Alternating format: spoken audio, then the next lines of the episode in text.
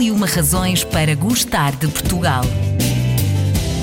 Razão número 26 Palácio Nacional de Mafra. Mandado construir por Dom João V em 1717, completa este ano 300 anos. É composto por um palácio e mosteiro monumental em estilo barroco na vertente alemã. A construção empregou 52 mil trabalhadores e o projeto final acabou por abrigar 300 frades, um palácio real e uma das mais belas bibliotecas da Europa, decorada com mármores preciosos, madeiras exóticas e incontornáveis obras de arte. Para falar comigo sobre este monumento nacional, tenho Mário Pereira, diretor do Palácio Nacional de Mafra. Muito obrigada por ter aceito o nosso convite. Antes de mais, considera que o Palácio Nacional de Mafra é uma das razões para gostarmos de Portugal? Agradeço ter-se lembrado de falar connosco, porque eh, este monumento é efetivamente um monumento uh, com uma escala que extravasa, inclusive, a Portugal. É uma, tem uma, uma escala que é uma escala europeia uhum. e uh, na sua gênese é mesmo assim uma, um conjunto de toda uma série de movimentos uh, artísticos, culturais que aqui convergem e que fazem deste monumento um dos monumentos mais importantes de Portugal, é-o pela sua dimensão e é-o também pela natureza e pela qualidade daquilo que aqui é construído e da forma como aqui é construído, é-o também pela natureza das suas coleções que vêm um pouco de toda a Europa. Eu costumo dizer mesmo que este monumento é uma das primeiras expressões da globalização. Independentemente disso, eh, constrói-se eh, um edifício que é um edifício eh, notável sob o ponto de vista arquitetónico. Uhum. Nós temos aqui uma expressão arquitetónica e é raro encontrar-se, porque é um monumento que começa a construir-se se conclui eh, praticamente acompanhado pela, pelo que diríamos hoje, a mesma equipa de projetistas. Eh, nós temos um período muito curto uhum. em que ele é construído.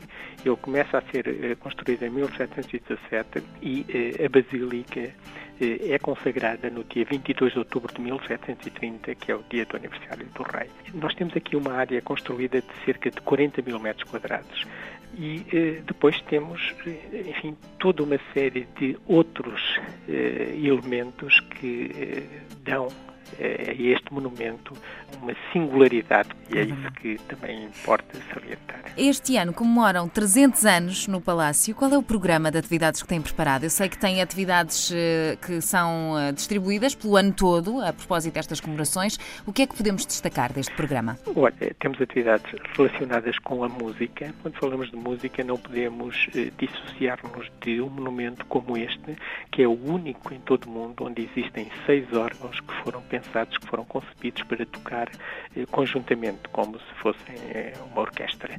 Eh, temos dois carrilhões que configuram também o, o mais importante património de carrilhões históricos de, em todo o mundo. Uhum.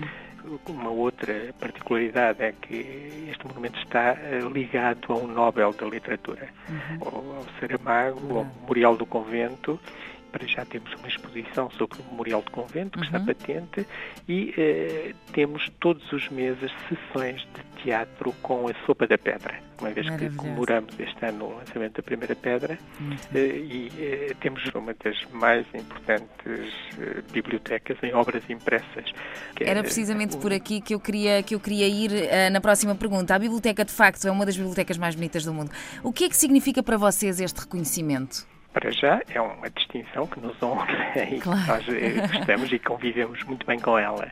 Eh, depois é uma eh, afirmação que nos responsabiliza também perante este conjunto, uhum. que é um conjunto reconhecido internacionalmente e por isso tudo aquilo que nós fazemos é valorizá-la, divulgando-a e instrumentalizando-a culturalmente. Muito bem. E quem é que visita mais o Palácio Nacional de Mafra, portugueses ou estrangeiros?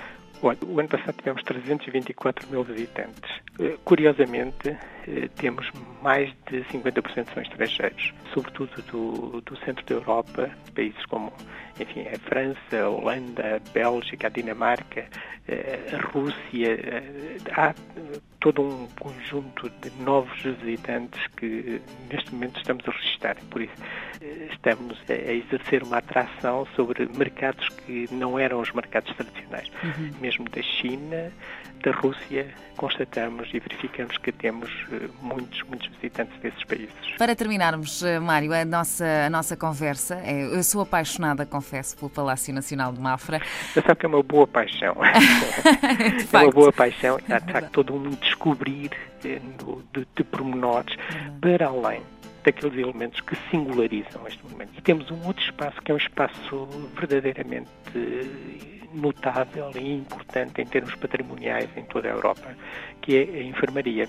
Nós temos a única enfermaria do século XVIII que ainda se mantém em situ. Isso, do ponto de vista espacial, eh, algo de verdadeiramente notável e que eh, não é tão conhecido como a biblioteca, mas eu diria que em termos patrimoniais é um elemento extremamente importante. Muito bem. Para terminarmos, gostava de desafiá-lo a completar a seguinte frase o Palácio Nacional de Mafra é?